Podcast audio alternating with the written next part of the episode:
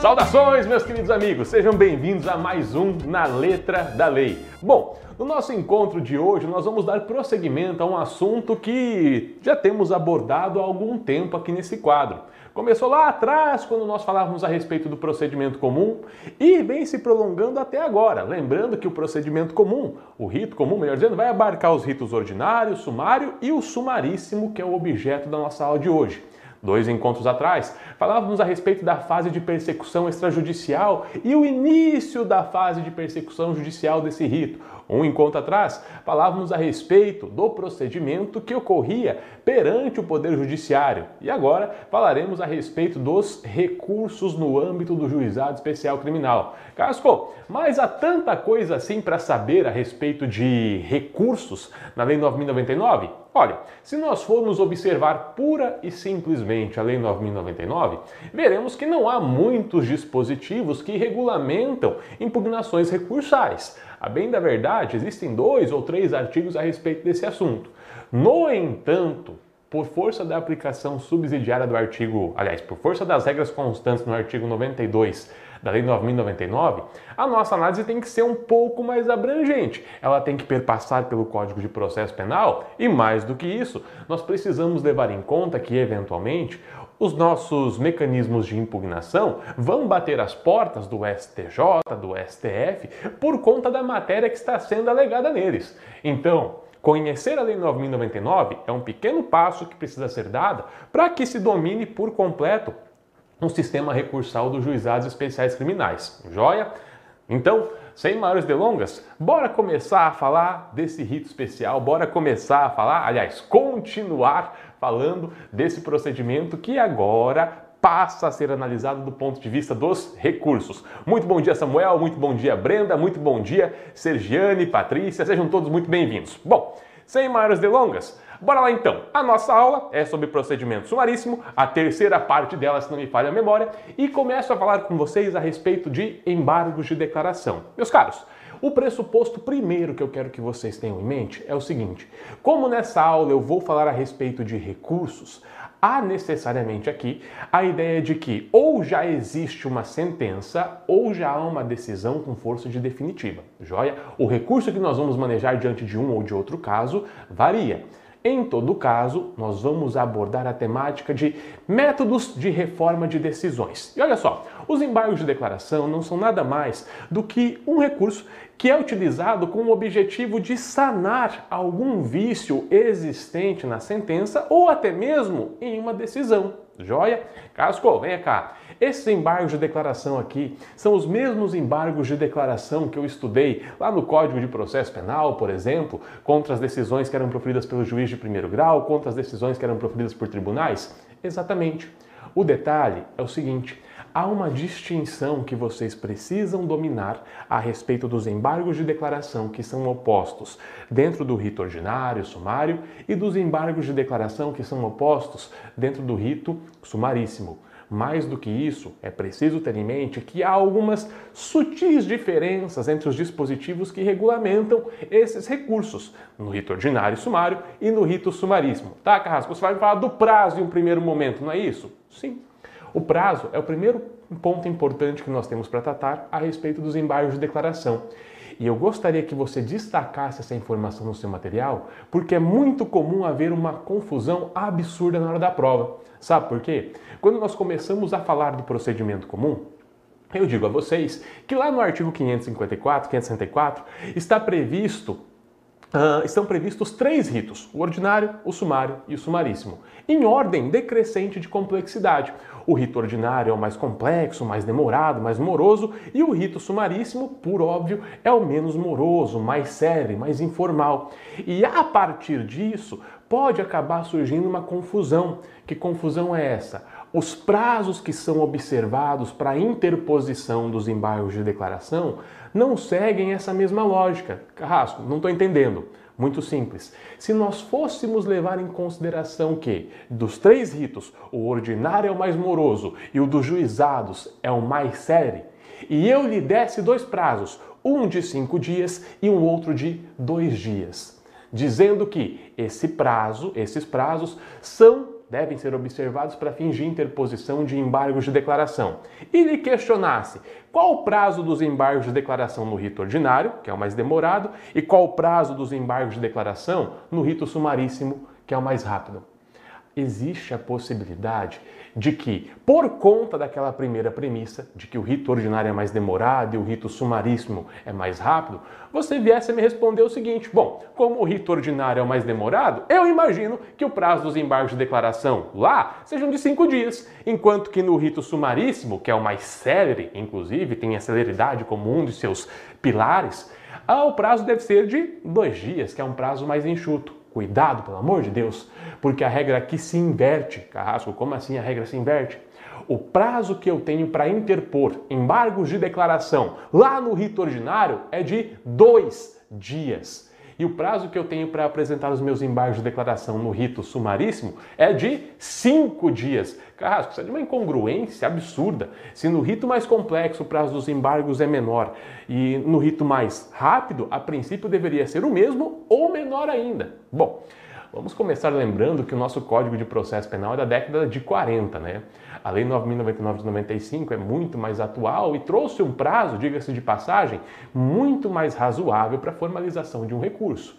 Quem trabalha na área de processo penal, quem trabalha na área penal, sabe que dois dias para elaboração dos embargos, a depender, pode ser um prazo extremamente exíguo, principalmente diante de ações complexas. Mas ainda assim, vamos lá. Diferença primeira que nós temos entre os embargos de declaração, portanto, é que quando eles são interpostos no âmbito do rito sumaríssimo, o seu prazo é de dois dias. Consta ali no artigo 83, olha só. Cabem embargos de declaração quando, em sentença ou acórdão, houver obscuridade, contradição ou omissão. Casco, tu me disse que cabia embargo de declaração contra a decisão também, e o artigo 83 não fala nada.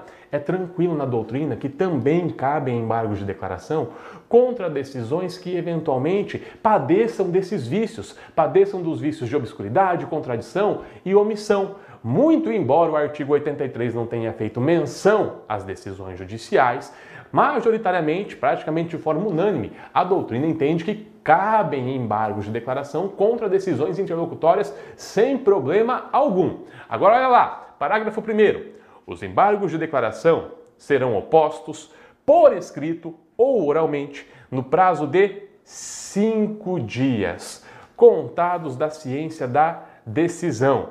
Este artigo 83 é o artigo 83 da lei. Opa, vamos apagar isso daqui da Lei 9099 de 1995, Lei dos Juizados Especiais Criminais. Tranquilo? E olha só, muito embora outrora tenha existido uma certa divergência a respeito dos efeitos que eram produzidos pelos embargos de declaração no âmbito dos juizados especiais, em relação aos embargos de natureza criminal, nós podemos dizer, sem grande dificuldade, que o efeito foi praticamente sempre o mesmo. Carrasco, como assim? No momento em que eu me deparo com uma sentença ou com um acórdão que é contraditório, obscuro ou omisso, que padece da ausência de clareza, e interponho um embargo de declaração tempestivamente, esse embargo de declaração vai interromper o prazo de apresentação do meu outro recurso. Carrasco, não estou entendendo qual é a tua lógica. A minha lógica é a seguinte, vem comigo. Imaginem vocês que o magistrado supervisor de um juizado especial criminal tenha prolotado uma sentença e que essa sentença padeça de um vício. Qual vício? Qualquer um desses três vícios aqui. Vício de omissão, contradição ou obscuridade. Essa sentença pode ser atacável, a princípio, através de dois recursos. Ela poderá ser atacável através de recurso de apelação e também através de embargos de declaração. É claro que cada um desses recursos vai ter um objeto. Os embargos de declaração vão buscar sanar esses três vícios. O recurso de apelação, como regra, vai buscar o reconhecimento de uma tese meritória, o reconhecimento de uma preliminar e por aí afora. Mas percebam, como eu estou lhe dizendo que contra essa sentença são cabíveis dois recursos a princípio, eu gero uma dor de cabeça para ti. Que dor de cabeça? A seguinte: os embargos de declaração, como nós já vimos, no rito sumaríssimo, devem ser interpostos dentro do prazo de cinco dias. E o recurso de apelação, como nós veremos a seguir, deve ser interposto dentro do prazo de 10 dias no âmbito dos juizados especiais criminais. Joia? Agora vejam só, se eu constatar que a minha sentença padece de um vício e for impugná-la através de embargos de declaração, ao invés de interpor recurso de apelação, eu interpus embargo de declaração. Pergunto, será que eu vou suspender o prazo de interposição do recurso de apelação, de modo que, uma vez julgados os embargos de declaração, vou ter ainda sobrando, assumindo que o recurso tenha sido interposto em cinco dias, mais cinco dias para apresentar a minha apelação? Ou será que o prazo vai ser restituído integralmente a mim? Bom, a resposta é justamente essa segunda situação. Ou seja, se eu constatar, vou limpar essa bagunça aqui para ficar mais claro, tá? Se eu constatar que há um vício na minha sentença e interpuser embargo de declaração no prazo de cinco dias, uma vez que o juiz tenha lançado a sentença, vamos voltar, uma vez que o juiz tenha lançado a sentença dos embargos de declaração, vai passar a correr o prazo, então, da interposição do meu recurso, que a princípio será o recurso de apelação, que terá prazo de 10 dias. Casco, o que tu está me dizendo então é o seguinte: se há uma sentença viciada e eu interponho tempestivamente, pelo amor de Deus, tempestivamente os embargos de declaração, eu vou interromper, ou seja, vou zerar a contagem do meu prazo para interposição do outro recurso. É isso? Joia! No momento em que for decidido os meus embargos de declaração, aí vai passar a correr, a partir da intimação, obviamente, o prazo do meu recurso residual, o prazo do meu recurso de apelação. É isso? É isso, joia, você pegou. Agora, pelo amor de Deus, toma cuidado, tá? Tanto no concurso público quanto na tua vida profissional. Por quê? Pode acontecer, eventualmente, desses embargos de declaração serem interpostos de forma intempestiva. Se os embargos de declaração forem interpostos, vamos apagando a tela. Se os embargos de declaração forem interpostos de forma intempestiva, eu tinha cinco dias de prazo e interpus os meus embargos de declaração no sexto dia, sétimo dia, oitavo dia, eu não vou ter a produção desse efeito interruptivo que foi mencionado aqui no parágrafo 2 do artigo 83. Ou seja, não ocorrerá a interposição do prazo para a interposição do recurso de apelação. Então, se eu quiser alcançar esse efeito interruptivo, eu preciso necessariamente apresentar um recurso tempestivo. Apresentados os embargos dentro do prazo legal, interrompe-se o prazo recursal. No momento em que o magistrado decidir esses embargos, a partir de então passa a fluir do início o prazo do recurso de apelação.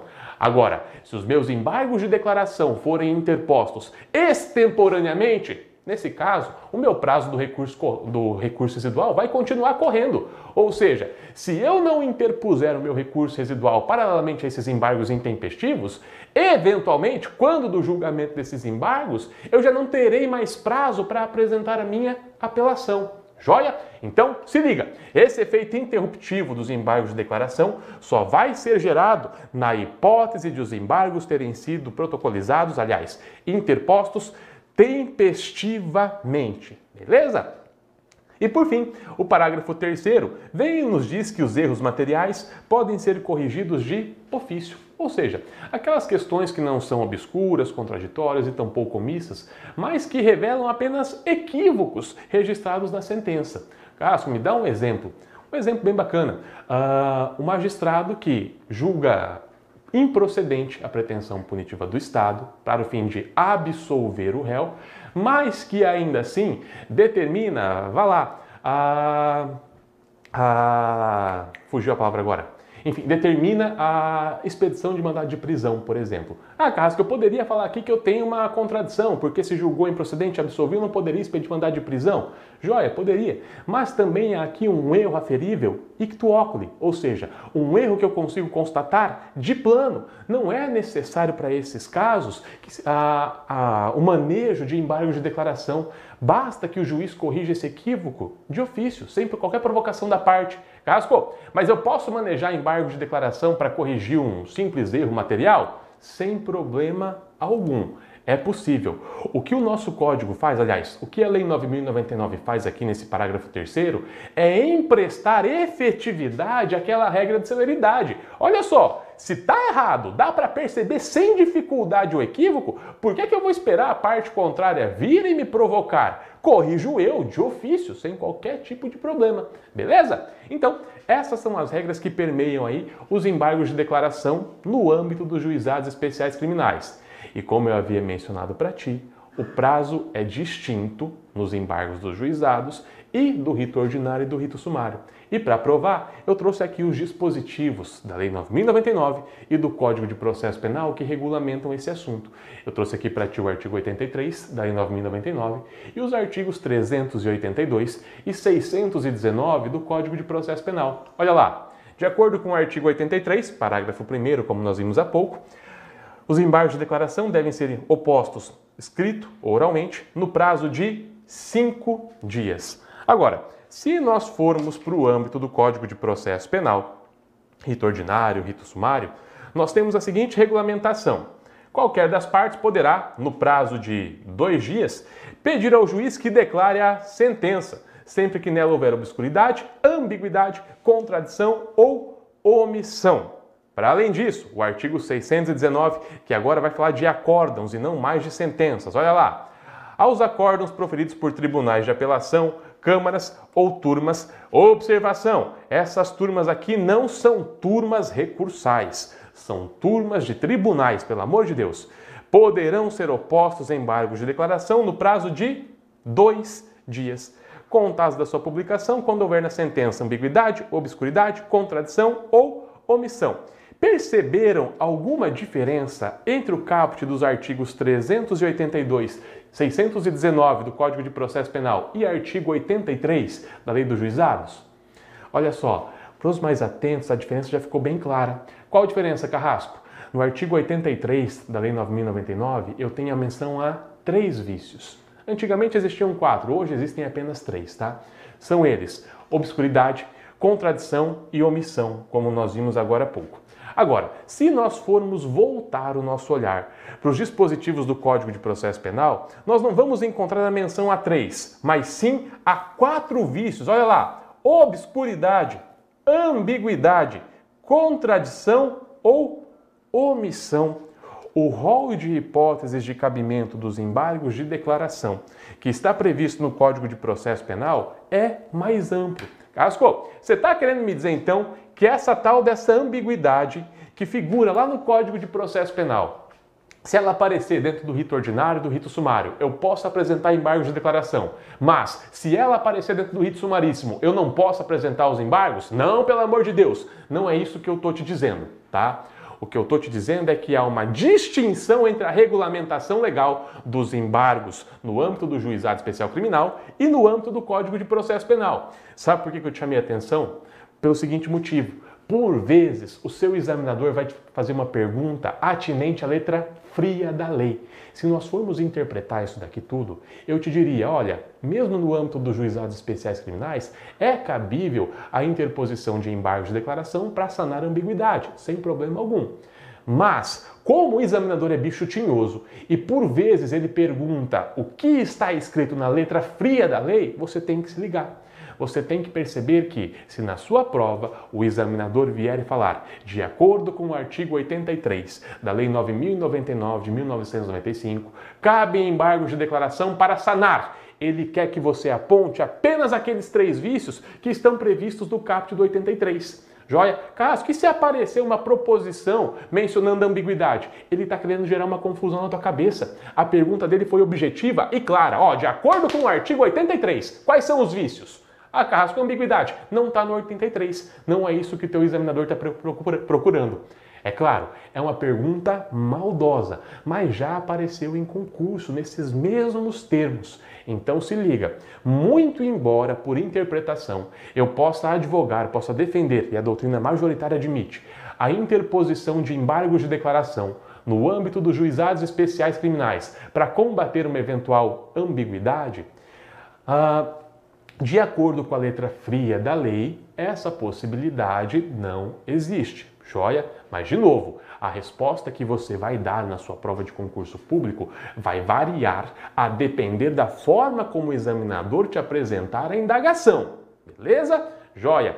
Com isso dito, nós vamos avançando e agora vamos falar de um segundo recurso. É hora de nós falarmos a respeito do recurso de apelação.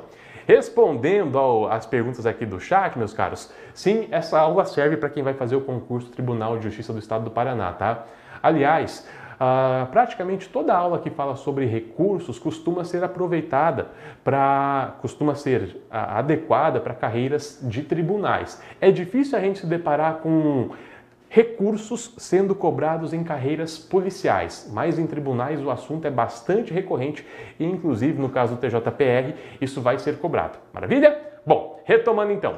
O próximo recurso a respeito do qual nós vamos falar é o recurso de apelação. Carrasco, mas está ficando muito fácil. Embargo de declaração eu já tinha estudado dentro do rito ordinário, do rito sumário, enfim. E agora eu vou estudar apelação também, que eu já estudei lá no rito ordinário, lá no rito sumário. Justo, tá? De fato, você já estudou o recurso de apelação dentro do Código de Processo Penal, mas eu não o traria aqui se não houvessem peculiaridades que devem ser observadas para que você compreenda de forma adequada a dinâmica recursal dos juizados. Ainda que o recurso de apelação seja regulamentado lá no Código de Processo Penal, nós também temos a regulamentação deste recurso no âmbito da Lei 9099. Casco, peraí, mas se fosse tudo igual, não teria duas regulamentações, imagino eu. Então eu imagino que as regras concernentes ao recurso de apelação do Código de Processo Penal e ao recurso de apelação do juizado sejam distintas. Justo. Qual que eu vou aplicar? Bom, tu vai para o princípio da especialidade, horas. Ou seja, você vai aplicar para os casos em que há observância do rito sumaríssimo as regras da Lei 9.099. Para os casos em que não se faz mais aplicável o rito sumaríssimo, tu vai correr para o Código de Processo Penal, tranquilo? Mas olha só, a primeira diferença que eu quero que vocês saibam em relação a esse tal desse recurso de apelação são as hipóteses de cabimento dele. Ah, por quê? Bom, no Código de Processo Penal, as hipóteses são basicamente contra sentença condenatória e absolutória. Mas aqui, no âmbito dos juizados especiais criminais, nós não temos uma ou duas, mas sim três hipóteses de cabimento desse recurso de apelação. Quer ver só? Olha só, cabe recurso de apelação contra, primeiramente, as sentenças absolutórias e condenatórias. Beleza? Primeira hipótese de admissibilidade do recurso de apelação no âmbito dos juizados especiais criminais. Segundo, cabe recurso de apelação contra a sentença homologatória, e sim, isso daqui é um H, homologatória de transação penal. Terceira hipótese, cabe recurso de apelação contra a sentença que rejeita a denúncia. Joia? Essas são as três hipóteses em que nós vamos admitir a interposição do recurso de apelação no âmbito dos juizados especiais criminais. Cabe recurso de apelação contra a sentença condenatória ou absolutória, cabe recurso de apelação contra a sentença que homologa a transação penal e cabe recurso de apelação contra a sentença que rejeita a denúncia. E se você está se preparando, se você está afiado nos estudos, eu tenho certeza que já ligou o alerta na tua cabeça Carrasco, por que, que ligou um alerta na minha cabeça? Por conta dessa informação aqui que eu acabei de te passar, ó. Eu lhe disse que cabe recurso de apelação contra a decisão que rejeita a denúncia. Se você já estudou o procedimento ordinário e ainda não viu o procedimento sumaríssimo, já ligou o alerta pelo seguinte motivo: você deve ter percebido que, contra a decisão que rejeita a denúncia, lá no rito ordinário, lá no rito sumário, o recurso cabível não é a apelação, o recurso cabível é outro. Tá? Mas antes de eu chegar nesse ponto aqui e te explicar como que isso funciona, eu quero só te mostrar quais são os dispositivos que vão regulamentar esse recurso de apelação. Olha lá. Primeiramente, nós temos o artigo 82, que vai nos dizer o seguinte: da decisão que rejeitar a denúncia ou queixa, denúncia a peça inicial de uma ação penal pública condicionada ou incondicionada, queixa a peça inicial de uma ação penal privada, e da sentença Vejam bem, nós temos duas hipóteses aqui de cabimento do recurso. Caberá recurso de apelação. Primeiro, decisão que rejeita a denúncia ou queixa. Segundo, da sentença caberá apelação, que poderá ser julgada por turma composta de três juízes em exercício no primeiro grau de jurisdição, reunidos na sede do juizado. Maravilha! Parágrafo 1, olha lá. A apelação será interposta no prazo de 10 dias contados da ciência da sentença pelo Ministério Público, pelo réu e seu defensor, por petição escrita na qual constarão as razões e o pedido do recorrente. Vamos destacar isso aqui que é importante para falar depois. Por fim, o recorrente será intimado para oferecer a resposta escrita no prazo de 10 dias, que são as contrarrazões ao recurso de apelação. Parágrafo, 70, parágrafo 76 também não, né? Artigo 76, parágrafo 4 vai nos trazer a terceira hipótese de admissibilidade do recurso de apelação. Olha lá. Acolhendo a proposta do Ministério Público, aceita pelo autor da infração, o juiz aplicará a pena restritiva de direitos ou multa, leia-se, homologará a transação, não tem esse ponto aqui não, homologará a transação penal que não importará em reincidência, sendo registrada apenas para impedir novamente o mesmo benefício no prazo de cinco anos. Joia? Da sentença homologatória de transação penal, caberá recurso de apelação, referida no artigo 82 desta lei. Joia? Pessoal, de novo, nós temos três hipóteses de cabimento do recurso de apelação no âmbito dos juizados especiais criminais: sentença condenatória ou absolutória, mais do que isso, decisão que rejeita denúncia ou queixa, sentença que rejeita denúncia ou queixa e, por fim, no caso de transação penal. São as três hipóteses em que cabe o recurso de apelação. No âmbito do processo penal, lá no Código de Processo Penal, a regulamentação é distinta. Basicamente, cabe recurso de apelação contra a sentença que condena ou absolve o réu. As hipóteses nós encontramos no artigo 593 do Código de Processo Penal. Eu já vou trazer ele aqui para ti. No entanto, antes de falar a respeito disso, eu quero agregar uma informação adicional. Vem comigo. Vou limpar essa tela aqui primeiro, joia? E a gente já começa a falar. Olha só, o recurso de apelação como nós vimos há pouco, ele está regulamentado tanto no âmbito do Código de Processo Penal, quanto no âmbito da Lei 9099 de 1995. Agora há pouco, nós vimos que o recurso de apelação deve ser interposto com as razões dentro do prazo de 10 dias. Carrasco, como assim interposto com as razões? Bom, normalmente quem atua na esfera civil ou está mais habituado com a esfera civil tem uma certa dificuldade de entender isso aqui. Por quê?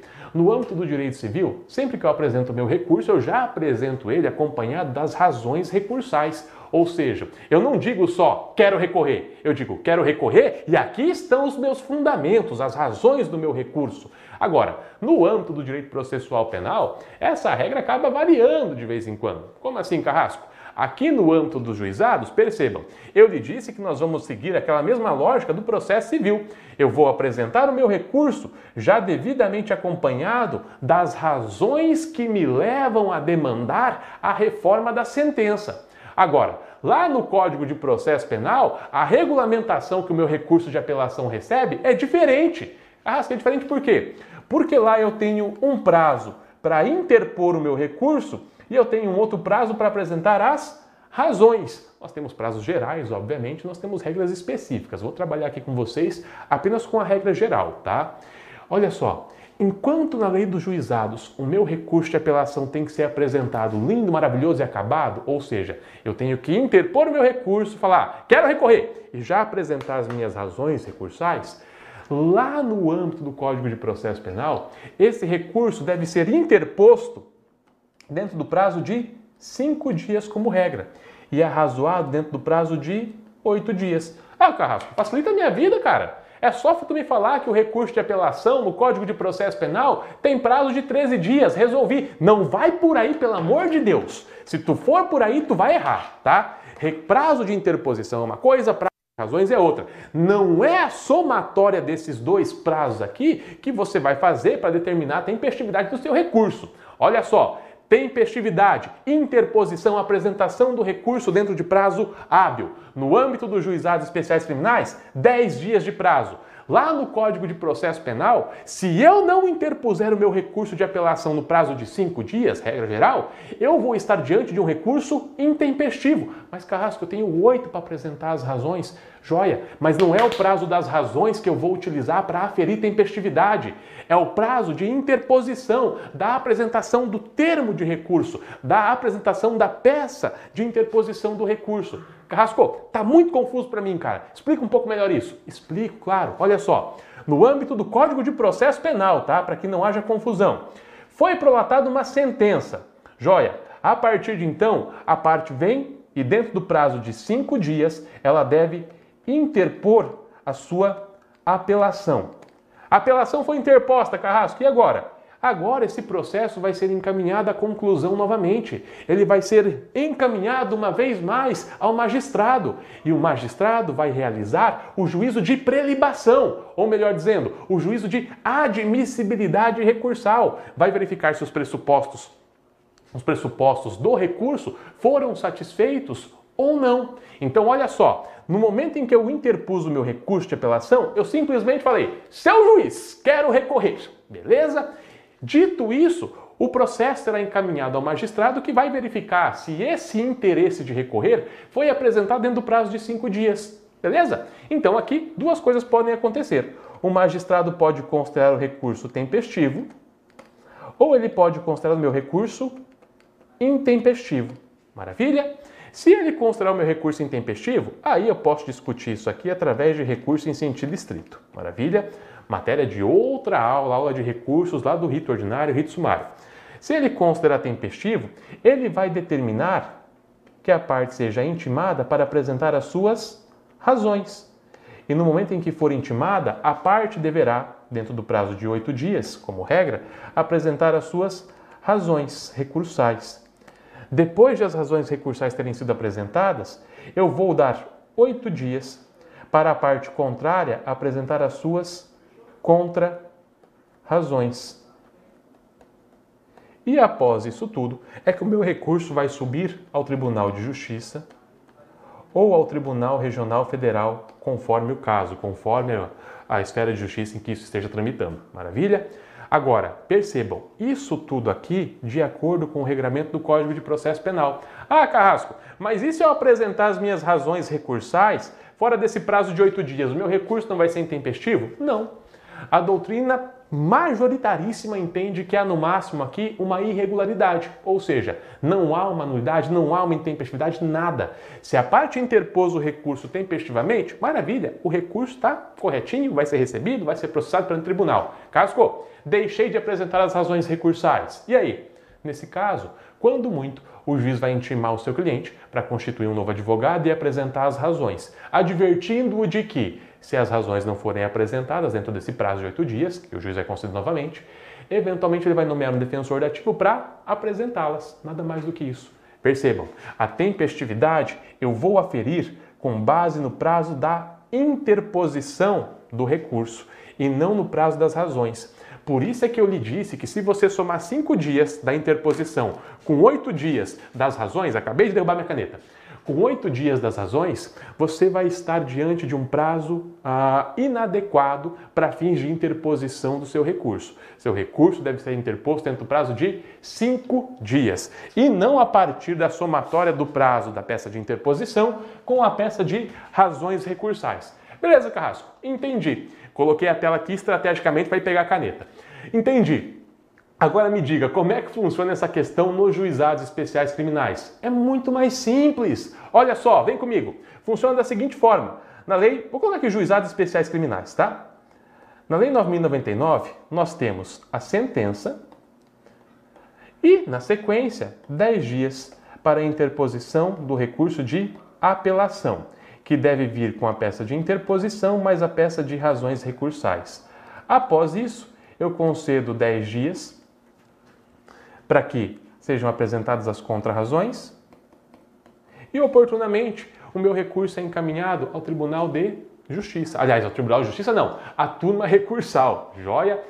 Enquanto lá no Código de Processo Penal eu tenho um prazo de interposição do recurso para que subsequentemente seja realizada a sua admissibilidade, oportunizada a apresentação das razões e oportunamente das contrarrazões, aqui nos juizados especiais criminais eu tenho prazo de 10 dias para apresentar o meu recurso, exame de admissibilidade dele, depois vem as contrarrazões, aliás, prazo de 10 dias para apresentar meu recurso, depois as contrarrazões e, subsequentemente, se vai para a turma recursal. Maravilha? Carrasco, não acredito em ti. Prova para mim que há essa regulamentação diferente. Provo, provo sim. Olha lá. Artigo 82 da Lei 9099. A apelação será interposta no prazo de 10 dias, contados da ciência da sentença pelo Ministério Público, pelo réu, seu defensor, por petição escrita, da qual constarão as razões e o pedido do recorrente. A apelação deve ser interposta em 10 dias, já com as razões e o pedido do recorrente. Regulamentação dos juizados especiais criminais. Lá no Código de Processo Penal, caberá apelação no prazo de 5 dias das sentenças definitivas de condenação ou absolvição proferidas por juiz singular. Olha o que diz o artigo 600. A assinado o termo de apelação, o apelante e depois dele o apelado terão prazo de oito dias cada um para oferecer as razões, salvo nos processos de contravenção em que o prazo será de três dias. Maravilha? Pessoal, como eu disse, no âmbito do Código de Processo Penal, o prazo de apresentação do recurso de apelação é diferente do prazo que é observado no âmbito dos juizados especiais criminais. Maravilha? E agora eu quero que você destaque com caneta cor de sangue no seu material uma informação adicional. Se eu lhe perguntasse nesse momento se é cabível recurso em sentido estrito no âmbito dos juizados especiais criminais, que resposta que você me daria? Cabe recurso em sentido estrito no âmbito dos juizados especiais criminais? Sim ou não? Cuidado. Cuidado por quê? Porque muitas vezes ah, se costuma responder essa pergunta a partir das hipóteses de cabimento do recurso de apelação. Carrasco, como assim? Para simplificar, se nós formos analisar as hipóteses de cabimento do recurso de apelação no âmbito dos juizados especiais criminais, nós constataremos que, contra a decisão que rejeita a denúncia, cabe recurso de apelação. Se nós formos para o Código de Processo Penal, nós vamos verificar que lá, contra a decisão que rejeita a denúncia, cabe recurso em sentido estrito. Muita gente interpreta essa informação de forma equivocada e diz o seguinte: olha só, como no âmbito dos juizados especiais criminais o recurso em sentido estrito foi substituído pelo recurso de apelação, não cabe recurso em sentido estrito no âmbito dos juizados especiais criminais. Pelo amor de Deus, essa informação está errada, está equivocada. Cabe recurso em sentido estrito no âmbito dos juizados especiais criminais? Sim! Carrasco, eu não acredito em você, pois então acredito na lei, pelo menos. Se você tem alguma dúvida, pega o seu vademecum, pega o seu código, vai no site da presidência, acessa a Lei 9099 e bate o olho no artigo 92 da Lei 9099. Aquele artigo 92 é a resposta de todos não, mas quase todos os seus problemas. Carrasco, como assim? Aquele artigo 92 vai dizer de forma linda que nas omissões da Lei 9099 eu aplico as regras da lei processual, da lei adjetiva competente naquilo que a Lei 9099 for omissa na regulamentação dos juizados especiais criminais, eu vou aplicar o Código de Processo Penal. A Lei 9099 não estabeleceu um sistema exaustivo de recursos ela deu uma regulamentação inicial, básica para esse sistema. Carrasco, você está querendo me dizer que naquilo que não for incompatível com o Código de Processo Penal, eu posso admitir a interposição de recurso em sentido estrito no âmbito dos juizados especiais criminais? Exatamente isso que eu estou te dizendo.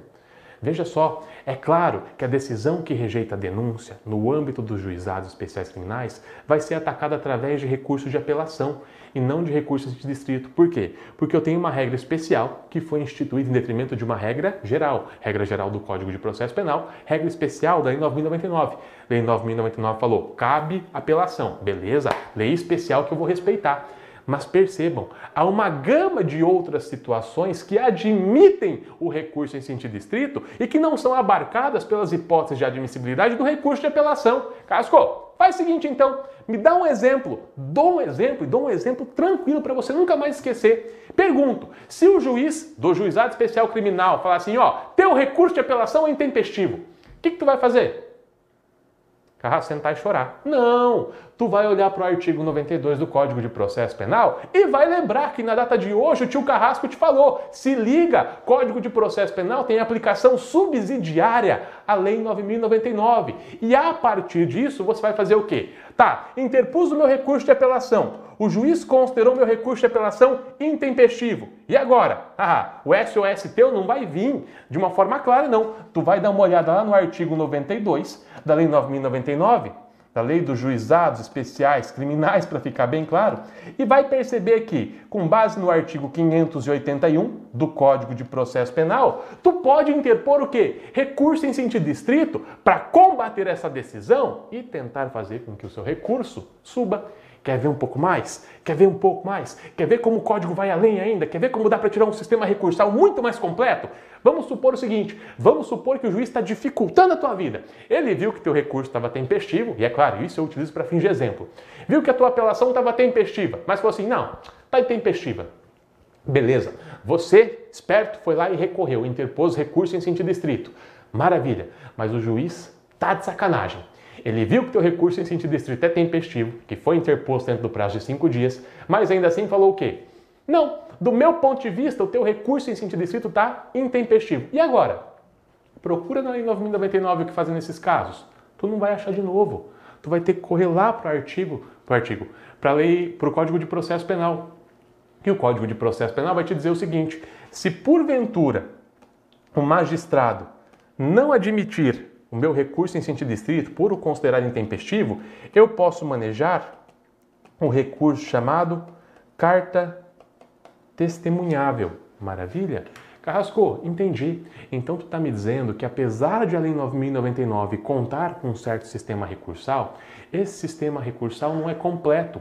Eu preciso recorrer a outras leis para determinar quais meios de impugnação eu posso utilizar em casos que não se encontram abarcados pela Lei 9099. É isso. Tem hora que tu vai correr para o Código de Processo Penal, tem hora que tu vai correr para a Constituição Federal e para o Código de Processo Civil e por aí afora. Maravilha? Conseguiu pegar essa ideia? Eu sei que é bastante informação, eu sei que a aula está acelerada, mas ainda assim, depois ela fica disponível. E como eu sempre digo, tu pode assistir numa velocidade mais devagar ou para os ninjas de plantão, dá para aumentar a velocidade aí para fazer aquela mega revisão. Maravilha? Vamos avançando então. Para além disso, sobra para mim a necessidade de falar com vocês a respeito de outros dois recursos, tá? Não vou me aprofundar nesses recursos, porque normalmente eu abordo eles quando eu falo lá do sistema recursal do Código de Processo Penal. Aqui eu vou lhe dar apenas algumas informações básicas, mas que ainda assim são reiteradamente cobradas em concurso. Falaremos agora a respeito do recurso especial e do recurso extraordinário, dando ênfase a entendimento sumulado pelo STJ e pelo STF. Maravilha? Olha só, nós temos aqui então dois recursos. Nós temos o recurso especial, que é endereçado ao STJ, Superior Tribunal de Justiça, e nós temos o recurso extraordinário, que é endereçado ao ST, deixa eu apagar isso aqui, colocar uma letra decente, que é endereçado ao STF. Maravilha? Recurso especial vai ao STJ, recurso extraordinário vai ao STF. Esses recursos encontram a sua regulamentação basilar na nossa Constituição Federal. Olha só o que eu acabei de te dizer. Agora há pouco eu disse que o sistema recursal dos juizados não é completo. E agora eu estou indo em, em, ao encontro dessas informações e dizendo que há na nossa própria Constituição Federal a previsão de certos recursos que eu posso utilizar dentro do rito sumaríssimo, dentro de uma ação que se iniciou, que foi processada através do rito sumaríssimo.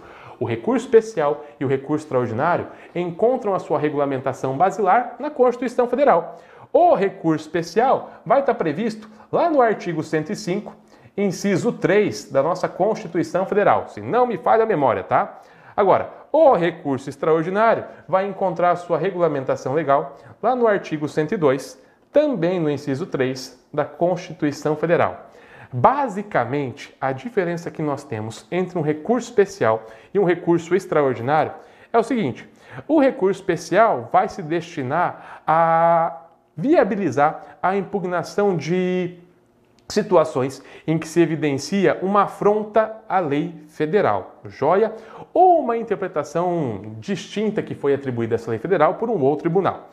Agora, o recurso extraordinário, que é endereçado ao STF, vai buscar afastar afrontas à Constituição Federal ou ainda avaliar a validade de uma lei local que eventualmente venha a ser contestada em face de uma lei federal. Maravilha?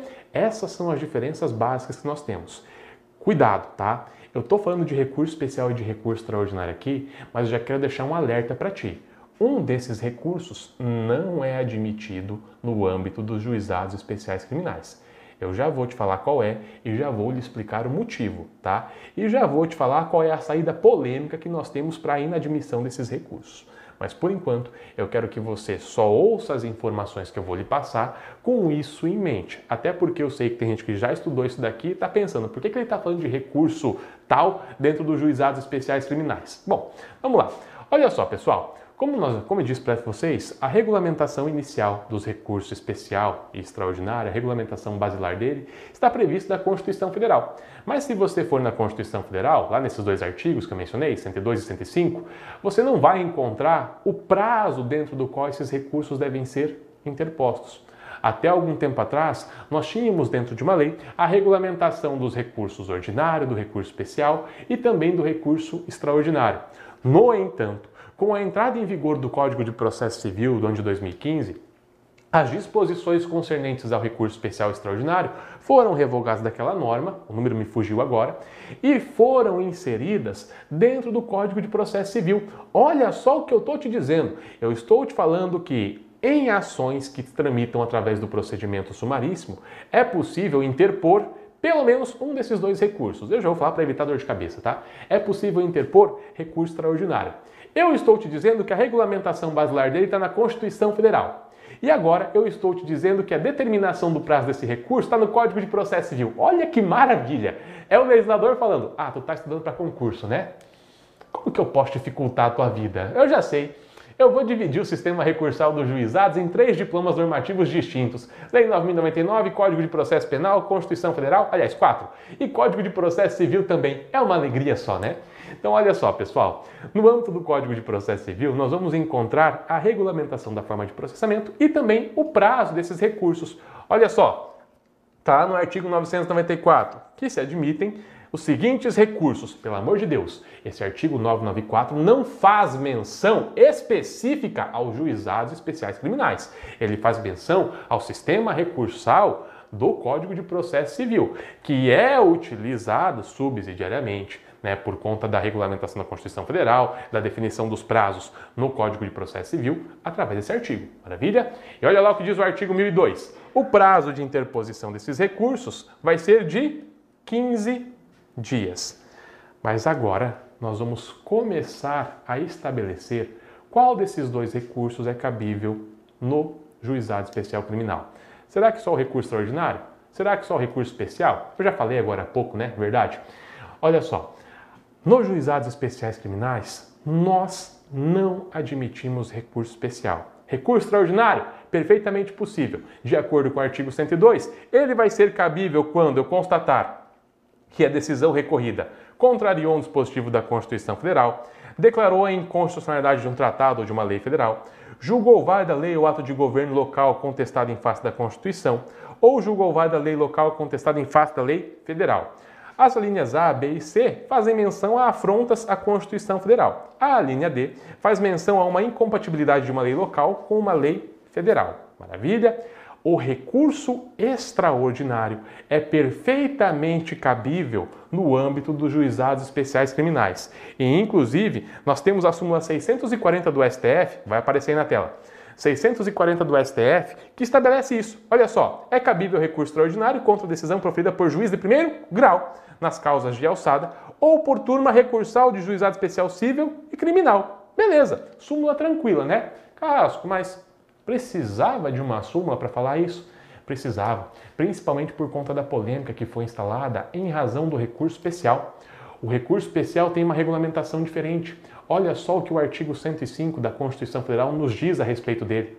Compete ao Superior Tribunal de Justiça julgar em recurso especial as causas decididas em única ou última instância, pelos tribunais regionais federais ou pelos tribunais dos estados, do Distrito Federal e dos territórios, quando a decisão recorrida contrariar tratado ou lei federal ou negar-lhes vigência, julgar válido ato de governo local contestado em face da lei federal ou da lei federal interpretação divergente da que lhe seja atribuída por outro tribunal.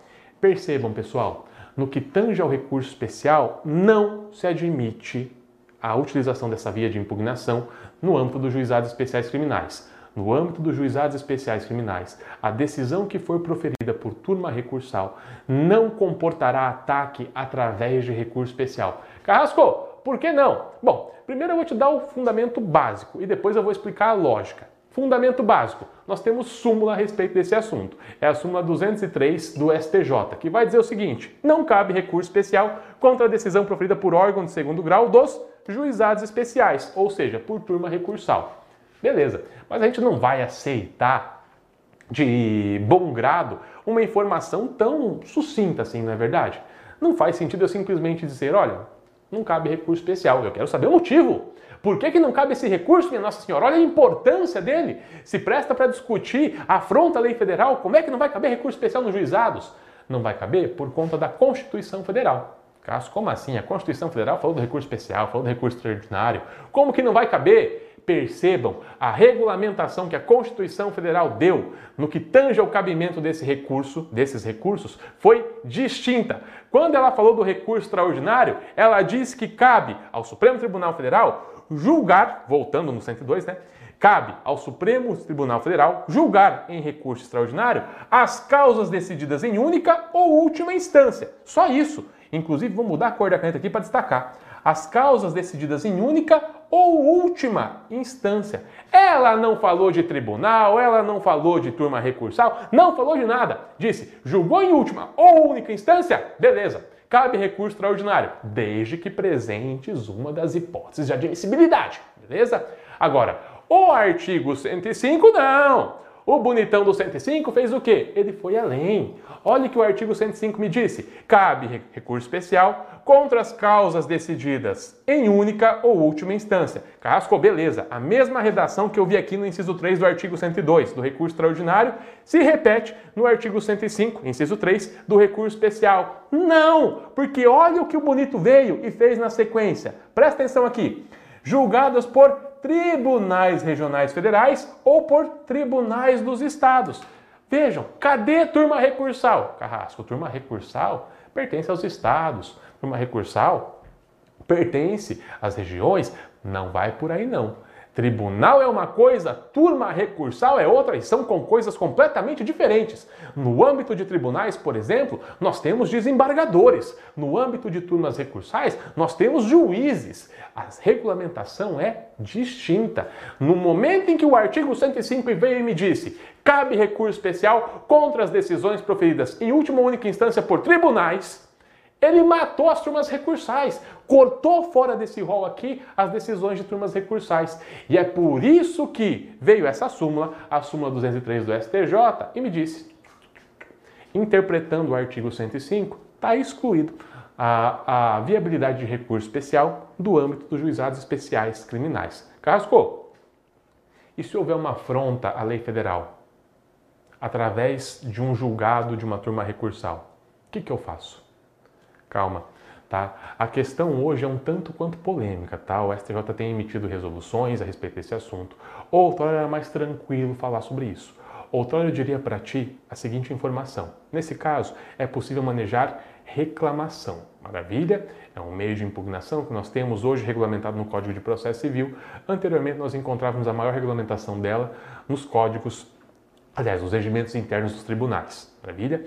Mas hoje, a admissibilidade da reclamação para impugnar decisões de turmas recursais vem sendo sistematicamente discutida, tá? Há alguns casos, inclusive, em que se tem sustentado a viabilidade de uma reclamação para Tribunal de Justiça ao invés de ser endereçada ao STJ. Então a situação hoje é polêmica, dificilmente, aliás, a chance de cair num concurso é praticamente nula por conta da discussão que se está travando. Outrora se admitia, até por força de um julgado do STF, tá, que fosse interposta reclamação contra os acórdãos, aliás, contra as decisões de turmas recursais que eventualmente afrontassem lei federal. Reclamações essas que eram endereçadas ao STJ. Mas hoje a situação é bastante polêmica e não há uma posição pacífica estabelecida. Maravilha? Beleza, então. Com isso dito, nós vamos encerrando a parte positiva da nossa aula e chegamos naquela parte maravilhosa em que nós vamos falar a respeito da resolver questões de concurso, não falar a respeito de nada. Nós vamos falar a respeito resolver questões de concurso de novo. Eu estou lendo o chat aqui, eu estou me embananando. Mas enfim, vamos lá, pessoal. Encerramos a análise dos recursos. Carrasco, revisão criminal, Carrasco, habeas corpus. Não são recursos, tá? São ações de impugnação, são ações para alguns de natureza rescisória no caso da revisão criminal. É um tema que nós vamos abordar em uma aula futura. Maravilha? Até porque não tem grandes complicações, não tem muito que se falar disso no âmbito dos juizados especiais criminais. Então vamos lá. Primeira questão a respeito de juizados especiais criminais. Na tela. À luz dos dispositivos da Lei 9.099 de 95, bem como da doutrina e da jurisprudência dos tribunais, assinale a opção correta. Letra A. É considerado crime de menor potencial ofensivo a infração cuja pena máxima de privação de liberdade seja superior a dois anos, mas que tenha prisão, previsão alternativa da pena de multa. Letra B. Havendo divergência entre o órgão acusador e o magistrado quanto à aplicação da suspensão condicional do processo, poderá o juiz conceder de ofício o instituto despenalizador. Letra C. É cabível a apelação contra a decisão da rejeição de denúncia ou queixa-crime, devendo o recurso ser interposto no prazo de 10 dias por petição ou termo nos autos. Letra D. Compete exclusivamente ao seu titular, na ação penal privada, propor transação penal ao querelado, não cabendo ao Ministério Público a prerrogativa de ofertá-la, mesmo diante da inércia do titular. Letra E. Compete ao Tribunal de Justiça local processar e julgar revisão criminal proposta pelo réu contra a sentença homologatória de transação penal proferida em juizado especial criminal. E aí? Letra A, letra B, letra C, letra D ou letra E? Afinal de contas, qual é a proposição correta? Bom, vamos lá então, pessoal. Olha só, como nós estamos encerrando a análise da Lei 999, eu já trago questões que reúnem informações de outros assuntos que nós abordamos nos nossos últimos encontros. Se você ficar com dúvida em relação a algum ponto, quiser mais informações, eu recomendo que você volte um pouquinho no tempo. Aliás, volte no tempo não, né? Pegue as aulas anteriores e dê uma assistida para poder compreender melhor o assunto. Maravilha? Mas vamos lá. Na largada, bora responder a primeira questão. Letra A é considerada crime de menor potencial ofensivo a infração penal cuja pena máxima de privação da liberdade seja superior a dois anos, mas que tenha previsão alternativa de pena de multa. Mas nem a pau! Pegadinha maldosa. Tem um precedente do STJ que eu me recordo a respeito desse assunto. Mas por interpretação lógica você consegue eliminar ela. Quer ver só? Quando é que eu estou diante de uma infração de menor potencial ofensivo? Quando eu estou diante de uma contravenção penal ou de um crime que tem uma pena privativa de liberdade máxima não superior a dois anos. Quando nós falamos lá atrás a respeito da definição de ritos no âmbito do procedimento comum, eu te disse: se liga para definir se você vai utilizar rito ordinário, rito sumário e rito sumaríssimo, tu olha para a pena máxima e não para a pena mínima. O que o teu examinador está te dizendo aqui é o seguinte: eu posso utilizar o procedimento sumaríssimo, eu estou diante de uma infração de menor potencial ofensivo, quando, a par de possuir uma pena superior a dois anos, é combinada alternativamente uma pena de multa à minha infração. Pelo amor de Deus, o parâmetro de definição do que é uma infração de menor potencial ofensivo que eu utilizo para balizar o cabimento do rito é a pena máxima. Se eu tenho uma pena máxima superior a dois anos, já não há uma infração de menor potencial ofensivo, ainda que seja combinada essa infração, uma pena alternativa de multa. Arrascou. Você está me dizendo então que eu não vou aplicar a Lei 9.099 nesses casos? Não. O que eu estou te dizendo é que nesse caso aqui tu não estará diante de uma infração de menor potencial ofensivo. É possível, obviamente, que você aplique benefícios despenalizadores nessa situação. Cascou. Olha, ó, foi. Calma, volta aqui comigo. Percebam, para definir a utilização do rito, para definir o que é uma infração de menor potencial ofensivo, eu volto os meus olhos para a pena máxima. Agora, para conceder benefícios despenalizadores, e eu falo em específico da suspensão condicional do processo, o meu parâmetro é outro. Eu volto os meus olhos para a pena mínima. Infração de menor potencial ofensivo, rito sumaríssimo, pena máxima igual ou inferior a dois anos. Viabilidade de suspensão condicional do processo, ou também chamada de sursi processual, pena mínima. Pena mínima de um ano. Isso significa o seguinte: se o meu parâmetro para conceder um benefício é uma pena mínima de um ano, a pena de multa, obviamente, é mais branda que essa pena mínima de um ano e, via de consequência, viabiliza a concessão do SUSPRO. Então se liga, nesse caso aqui a proposição está equivocada por considerar como infração de menor potencial ofensivo uma infração penal, um crime que tem uma pena superior a dois anos. Em nenhum momento o teu examinador falou aqui que não se pode aplicar a Lei 9.099 a esse caso em específico. Ele fez uma coisa, disse que isso aqui é uma infração de menor potencial ofensivo. Não é. Se ele tivesse dito que cabe suspensão condicional do processo para essa infração penal aqui, que tem uma pena máxima de superior a dois anos, mas que é sancionada alternativamente com pena de multa, a tua resposta seria: aqui cabe suspro. Não é uma infração de menor potencial ofensivo, mas cabe suspro. Maravilha? Então, letra A, errada. Letra B. Havendo divergência entre o órgão acusador e o magistrado quanto à aplicação da suspensão condicional do processo, poderá o juiz conceder de ofício o instituto despenalizador? Não! Nesse caso, o que, que o juiz faz? Constatou que o réu faz jus a um benefício. Ministério Público não ofereceu. O que, que o juiz faz? Aplica por analogia o artigo 28 do Código de Processo Penal manda para o procurador de justiça, que lá ele vai verificar se esse benefício é viável ou se ele não é viável. Maravilha? Agora, de ofício, nem a pau. Proposição equivocada. Letra C. É cabível apelação contra a decisão de rejeição da denúncia ou da queixa-crime, devendo o recurso ser interposto no prazo de 10 dias por petição ou termo nos autos. Pegadinha, no mínimo, maldosa. Olha só por quê.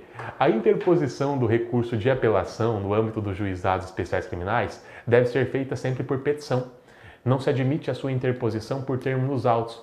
Carrasco, por que você está me dizendo isso? Porque nesse caso, no momento em que eu vou interpor o meu recurso, eu já tenho que apresentar as razões recursais.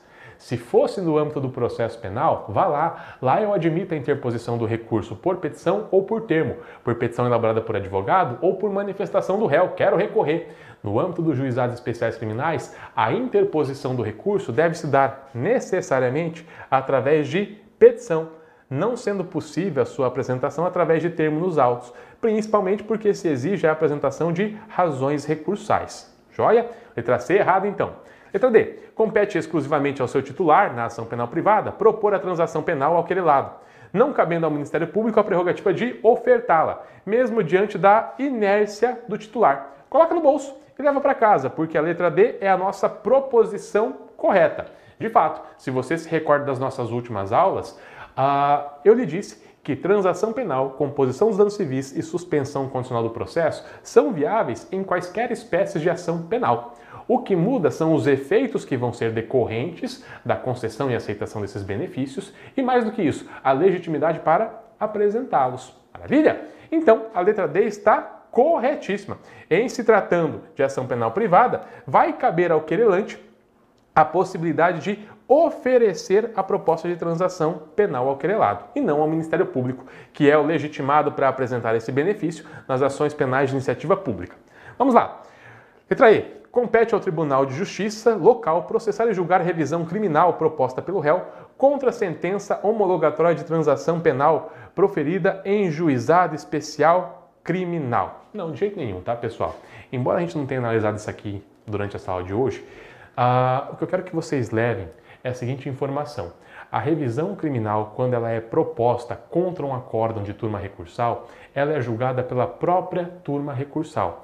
Se eu estou querendo revisar uma situação que se consolidou em primeiro grau de julgamento, uma sentença condenatória que transitou em julgado em primeiro grau ainda, ou um acórdão condenatório de turma recursal, a revisão criminal vai ser formalizada. A revisão criminal vai ser formalizada perante uma turma recursal. Agora, para além disso e para adequar mais essa explanação ao objeto da questão, foi dito aqui que o que o réu busca revisar é uma sentença homologatória de transação penal. Dá para revisar isso aqui? Não, Carrasco, por que não? Porque aqui não há condenação, não há necessidade de se restabelecer o status dignitas de ninguém. A sentença homologatória de transação penal não traz carga condenatória e, via de consequência, não possibilita a instalação de revisão criminal. Maravilha? Jóia, então. Com isso dito, nosso gabarito fica na letra D e bora para a nossa próxima questão. Acerca dos procedimentos nos juizados especiais criminais, assinale a opção correta. A citação do acusado pode estar por edital, não havendo deslocamento da competência para o juízo criminal comum. Letra B. O juizado especial criminal é competente para julgar crimes punidos com pena alternativa de multa, ainda que a pena privativa de liberdade fixada em abstrato seja superior a dois anos. No caso de causa complexa, haverá o deslocamento da competência para o juízo criminal comum, mantendo-se o procedimento sumaríssimo. Letra D. A medida processual cabível contra a decisão que rejeitar a denúncia ou a queixa-crime será o recurso em sentido estrito, que deverá ser interposto no prazo de 10 dias. Letra E. De acordo com o STJ, no caso de ação penal privada, são aplicáveis os benefícios da transação penal e da suspensão condicional do processo. E aí? Letra A, B, C, D ou E? Afinal de contas, qual dessas é a nossa proposição correta? Meu tempo já estourou, então eu vou começar a acelerar na resolução das questões. Vem comigo. Olha lá. A citação do acusado, letra A. A citação do acusado pode se, dar por edital. Não pode. Parou por aqui. Carrasco, por que, que não pode? Porque a Lei 9.099 expressamente veda a realização de citação por edital. Carrasco, réu em local incerto e não sabido, o que, que eu faço? Declina da competência para o juízo comum, manda para a vara criminal. E lá vai ser feita a citação por edital. Se o réu está em local incerto e não sabido, tem que fazer citação por edital? Declínio da competência. Sai do juizado, vai para a vara criminal. E na vara criminal, eventualmente, vamos fazer a citação por edital. Então a letra A está errada. Não cabe citação por edital nos juizados especiais criminais. Carrasco, por que você falou citação? Porque intimação cabe, tá? Aí é outra história. Citação não cabe. Tem a vedação expressa na lei. Intimação, negócio é diferente. É perfeitamente viável. Beleza? Letra B. O juizado especial criminal é competente para julgar crimes punidos com pena alternativa de multa, ainda que a pena privativa de liberdade fixada em abstrato seja superior a dois anos. Aí ficou fácil, né? Ficou fácil porque no nosso, na nossa última questão nós já analisamos isso aqui. Juizado especial criminal não é competente para julgar crimes cuja pena privativa de liberdade máxima seja superior a dois anos. Maravilha? Eu mencionei que havia um precedente do STJ para vocês e se não me falha a memória, se não me falha a memória, tá? É um HC é o HC 125 850 do STJ.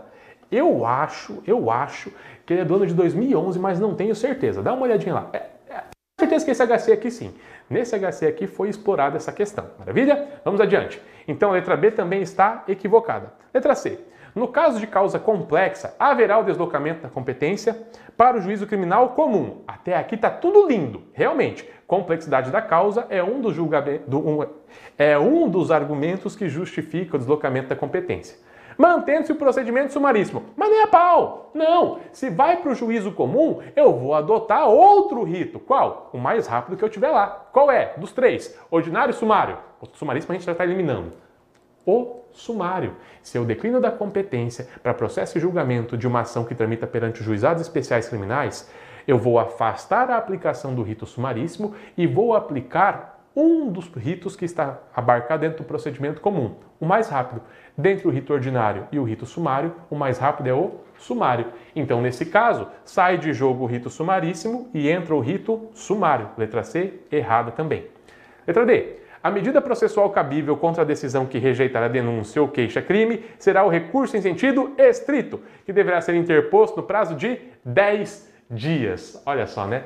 Qual é o recurso que eu vou interpor contra a decisão que, no âmbito dos juizados especiais criminais, rejeita a denúncia? Recurso de apelação. Qual é o prazo? 10 dias. Proposição aqui está equivocada, por quê? Porque foi dito que deve ser interposto, nesse caso, recurso em sentido estrito quando é bem da verdade, é o recurso de apelação. Vamos lá. Letra E. Tem que ser a nossa proposição correta. De acordo com o STJ, no caso de ação penal privada, são aplicáveis os benefícios da transação penal e da suspensão constitucional do processo. Pega a proposição, coloca no bolso e leva para casa. Tá aqui o gabarito. Como nós vimos agora há pouco, transação penal, composição de danos civis, suspensão condicional do processo são cabíveis em ação penal pública, condicionada e incondicionada, em ação penal privada também. O que varia é legitimidade para a apresentação dos benefícios e efeitos que eventualmente podem decorrer da sua aceitação. Joia? Vamos lá. Nossa última questão. A sentença no juizado especial criminal, dispensado o relatório, mencionará os elementos de convicção do juiz, a saber, da decisão de rejeição da denúncia ou queixa. Em caso de sentença, caberá, vamos lá, apelação, que poderá ser julgada por turma composta de três juízes em exercício no primeiro grau de jurisdição, reunidos na sede do juizado. Letra B. Recurso em sentido estrito, que poderá ser julgada por turma composta de três juízes em exercício no primeiro grau de jurisdição, reunidos na sede do juizado. Letra C. Agravo de instrumento, que poderá ser julgado por turma composta de sete juízes em exercício no primeiro grau de jurisdição, reunidos na sede do juizado. Letra D. Apelação, que poderá ser julgada por turma composta de cinco juízes em exercício no primeiro grau de jurisdição, reunidos na sede do juizado. Ou letra E recurso em sentido estrito, que poderá ser julgado por turma composta de cinco juízes em exercício no primeiro grau de jurisdição, reunidos na sede do juizado. E aí, qual dessas proposições é a proposição correta? Vamos lá.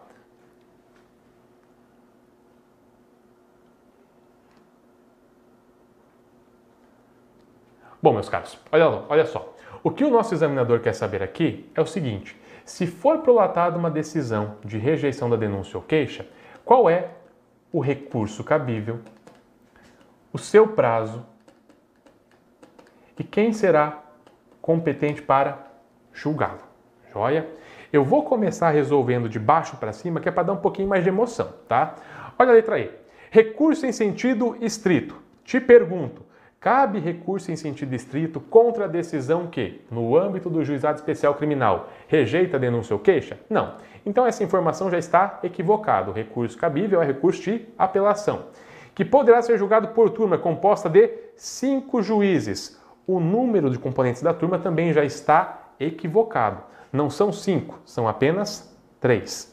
Em exercício em primeiro grau de jurisdição, reunidos na sede do juizado. Joia. Proposição E, equivocada, portanto, em razão do recurso equivocado e do número de componentes que também está equivocado. Letra D. Apelação. Opa, até aqui tudo bem. Que poderá ser julgada por turma composta de cinco juízes. O número de julgadores está equivocado. Não são cinco, são três. No exercício do primeiro grau de jurisdição, reunidos na sede do juizado. Próxima, agravo de instrumento. Nós nem vimos agravo de instrumento dentro do rito sumaríssimo. Temos a possibilidade de interpor agravo em algumas situações? Temos, mas não é esse o caso. Nós estamos falando de decisão que rejeita denúncia ou queixa, que é combatida não através de agravo de instrumento, mas sim de recurso de apelação, que poderá ser julgado por uma composta de sete juízes. Pelo amor de Deus, também não, né? Pensa como que ia ser difícil o julgamento desses recursos. Em exercício do primeiro grau de jurisdição, reunidos na sede dos juizados. Para além disso, recurso em sentido estrito, que poderá ser julgado por turma composta de três juízes em exercício do primeiro grau de jurisdição, reunidos na sede do juizado. Já vimos que não cabe recurso em sentido estrito e que o número de juízes agora está certo. Recurso em sentido estrito não é cabível, mas o número de juízes está certo. Vamos lá. Letra A. Apelação. Joia, cabível, que poderá ser julgada por turma composta de três juízes, perfeito, em exercício do primeiro grau de jurisdição, reunidos na sede do juizado. Olha só, no fim das contas, acabou sendo necessário um número menor de informações do que eu pensei. Eu havia te dito que eu ia precisar de informações a respeito do recurso cabível, prazo e julgadores. No caso, acabei nem precisando saber o prazo do recurso, mas só a título de curiosidade, 10 dias o prazo do recurso de apelação nesse caso. Então, letra A fica sendo o nosso gabarito. Pessoal, com isso nós chegamos ao fim da nossa aula, tá? Beleza? Eu espero que vocês consigam tirar um bom proveito dessa aula. Quem vai fazer o concurso do TJPR, quem vai fazer concurso na área de tribunais, espero de verdade que essas informações lhes auxiliem, tá?